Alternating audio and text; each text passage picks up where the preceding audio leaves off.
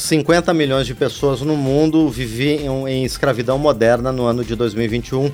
É o que revela estudo da Organização Internacional do Trabalho, realizado em parceria com a Organização Internacional para Migrações e a entidade de direitos humanos Walk Free.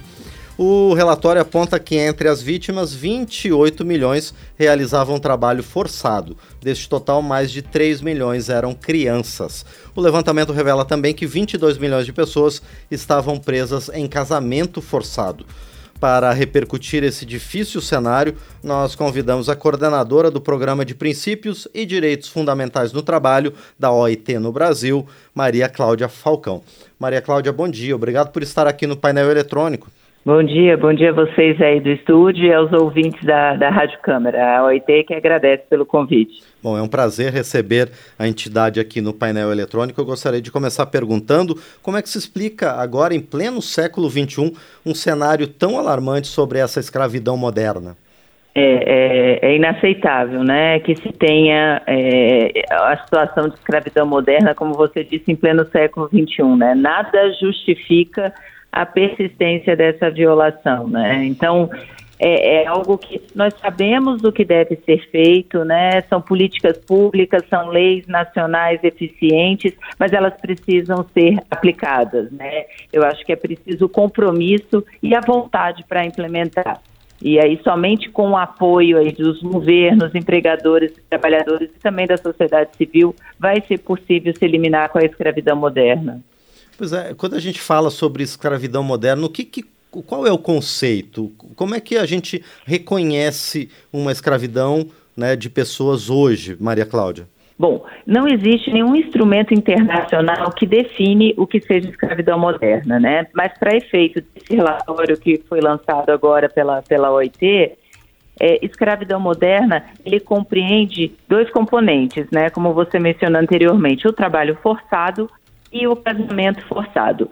E aí, no caso do trabalho forçado, nós temos uma convenção da OIT, a Convenção 29, que estabelece qual é o conceito de trabalho forçado, que é todo trabalho ou um serviço que é exigido de qualquer pessoa sob ameaça de qualquer penalidade. E uma coisa importante aqui, para qual essa pessoa ela também não tenha se oferecido voluntariamente. No Brasil, nós temos um conceito um pouco mais amplo, que é o conceito de trabalho escravo. Inclusive, o Brasil tem um conceito que é considerado muito avançado. No Brasil, trabalho escravo é crime, está expresso né, no artigo 149 do Código Penal.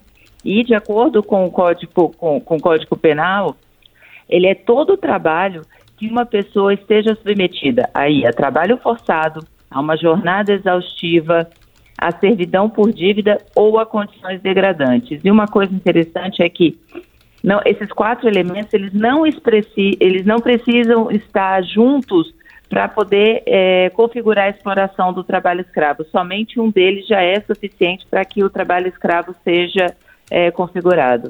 E no mundo, com esses milhões, essas milhões de pessoas submetidas à escravidão moderna, Maria Cláudia, onde é que se concentram principalmente, tanto em termos de países quanto em relação às situações? Que tipo de trabalho forçado é, é, é, é submetido a essas pessoas, Maria Cláudia? Olha, é, é, um, é, uma pergunta interessante porque, assim, não existe uma região do mundo que não tenha trabalho forçado, né? Porque às vezes existe aí é, se achando que o trabalho forçado acontece muito mais nos países pobres ou nos países em desenvolvimento e de acordo com o relatório o trabalho forçado ele acontece em todos os países, né, em todas as regiões do mundo, infelizmente.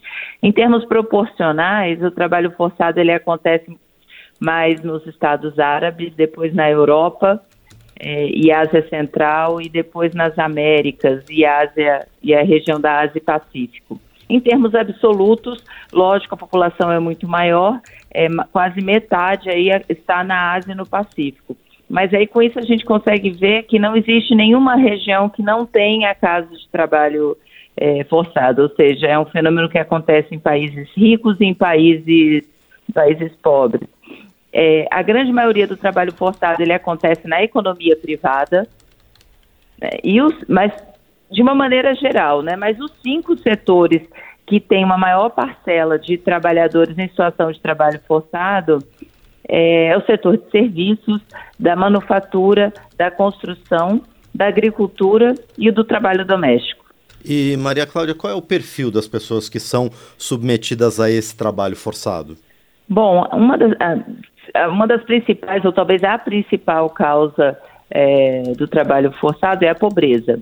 Né? Então, são pessoas em uma situação de extrema vulnerabilidade que acabam se submetendo a esse tipo de trabalho por uma questão de sobrevivência, né? Como eu sempre digo, ninguém cai num trabalho forçado porque quer, né? Então, o, o perfil normalmente são pessoas é, em situação de muita vulnerabilidade, então incluindo os pobres, os socialmente excluídos, os trabalhadores da economia informal, né, ou irregular, que estão totalmente desprotegidos, e os trabalhadores migrantes, que também, de acordo com o relatório, eles têm três vezes mais chances de cair no trabalho forçado quando comparados com um trabalhador adulto não migrante. Pois é, Maria Cláudia, é, a, a gente vê que as guerras no Oriente Médio, também a situação política e econômica no norte da África tem é, provocado ondas de imigração muito fortes para a Europa. Essa imigração irregular, então, contribui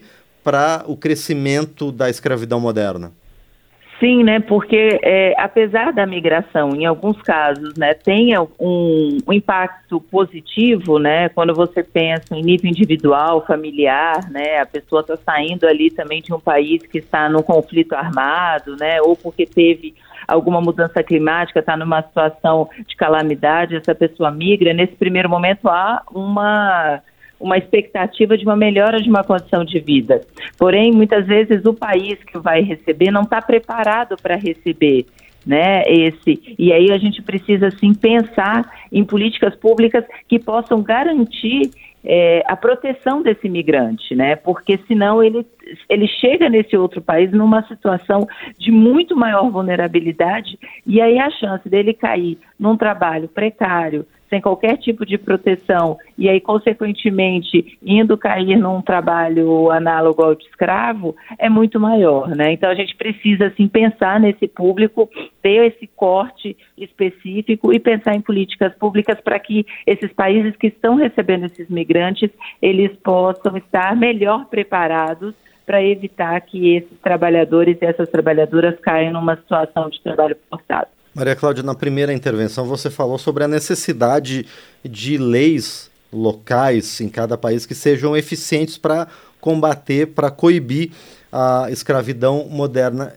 Em, em, quais pilares essas leis devem se basear para garantir os direitos das pessoas?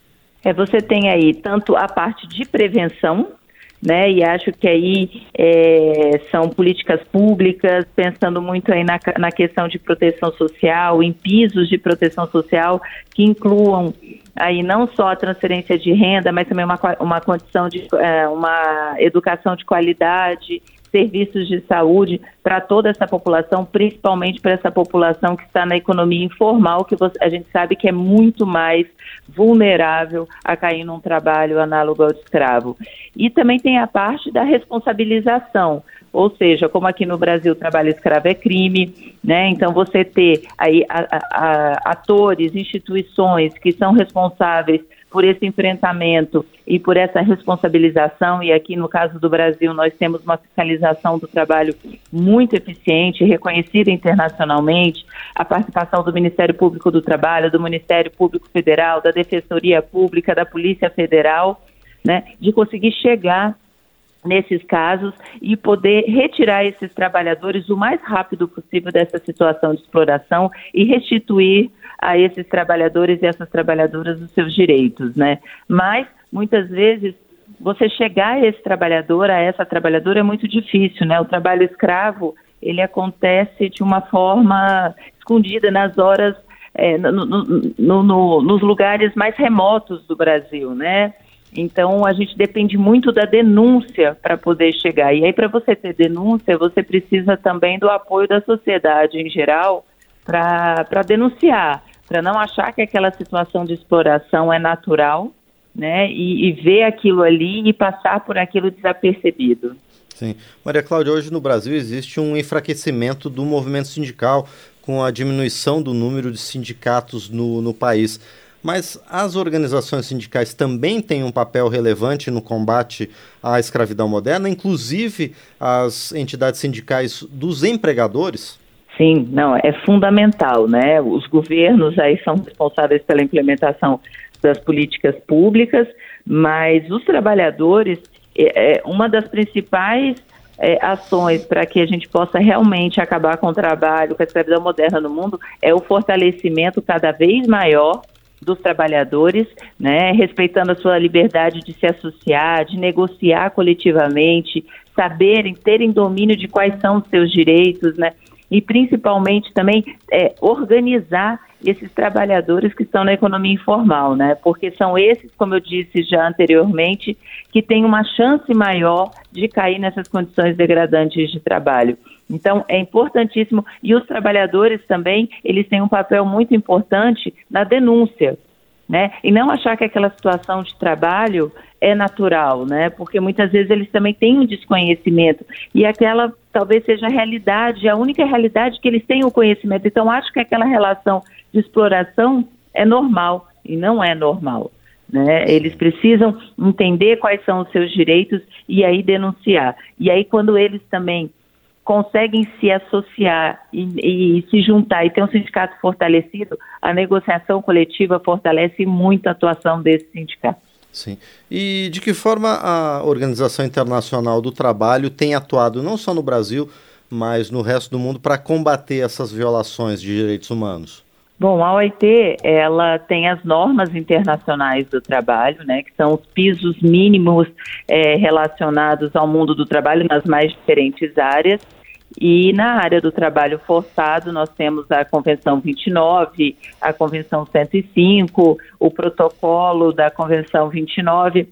E a gente apoia os governos, empregadores e trabalhadores a fazer valer nos seus países o que está disposto nessas convenções desde que o país tenha, é, tenha ratificado essas convenções. Então, nós estamos aqui no Brasil, o Brasil ratificou a Convenção 29, ratificou a Convenção 105, e aí o Brasil vem desde a década, do início da década de 90, apoiando o governo brasileiro, mas também os sindicatos e os empregadores, a fazer uma série de ações. Então, assim, uma série de mudanças legislativas que aconteceram no Brasil, é, políticas públicas, é, para proteger esses trabalhadores, é, o fortalecimento dos sindicatos, o fortalecimento da própria fiscalização do trabalho, a OIT vem apoiando todo esse processo e continuaremos aqui é, até que nenhum ser humano seja exposto a uma, a, a uma violação como essa.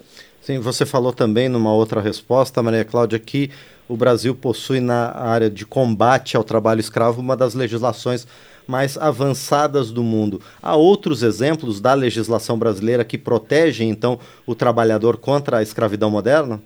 Sim, né? Nós temos aí, né, o fato do trabalho escravo ser crime, isso é algo que realmente é uma, é uma referência internacional.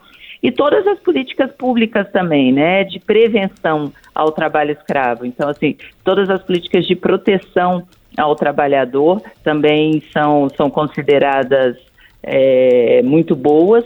Existe também toda a questão após o resgate, né, como reinserir esse trabalhador na sociedade novamente, restituindo todos os seus direitos, né, a fiscalização do trabalho faz aí é, uma contabilização de todos os direitos, restitui, o empregador ele é obrigado a pagar todos, tudo que ele deve para esse trabalhador.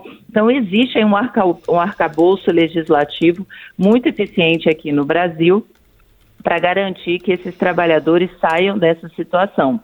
Mas ainda há muito o que fazer, né? Nós, de, entre 1995 até 2021, foram mais de 57 mil trabalhadores e trabalhadoras resgatados do, do, em situação de trabalho análogo ao escravo, né? Então, há ainda o que percorrer, né? Eu acho que essas estimativas elas servem como um alerta, é, que não podemos seguir com essa com essa violação e temos que nos unir é, e, e, colocar o tema como prioridade, principalmente nessas políticas de recuperação agora da economia, pós-Covid, né? Pensar nesses trabalhadores e nessas trabalhadoras. Porque se queremos né, alcançar as metas é, da, da Agenda 2030, dos Objetivos de Desenvolvimento Sustentável, não há como ter desenvolvimento sustentável com a persistência do trabalho análogo ao escravo no Brasil. Com toda certeza. Bom, nós conversamos então com Maria Cláudia Falcão, coordenadora do Programa de Princípios e Direitos Fundamentais no Trabalho da Organização Internacional do Trabalho, em seu escritório aqui no Brasil. Maria Cláudia, mais uma vez, quero agradecer por sua presença aqui no painel eletrônico para dar um panorama para a gente, para os nossos ouvintes e para quem está acompanhando a gente também pelo YouTube sobre, sobre a situação da escravidão moderna e o combate a essa forma é, de exploração sobre as pessoas no Brasil e no resto do mundo. Muito obrigado. Eu que agradeço, um abraço. Mais uma vez, então, nós agradecemos a Maria Cláudia Falcão, da Organização Internacional do Trabalho no Brasil.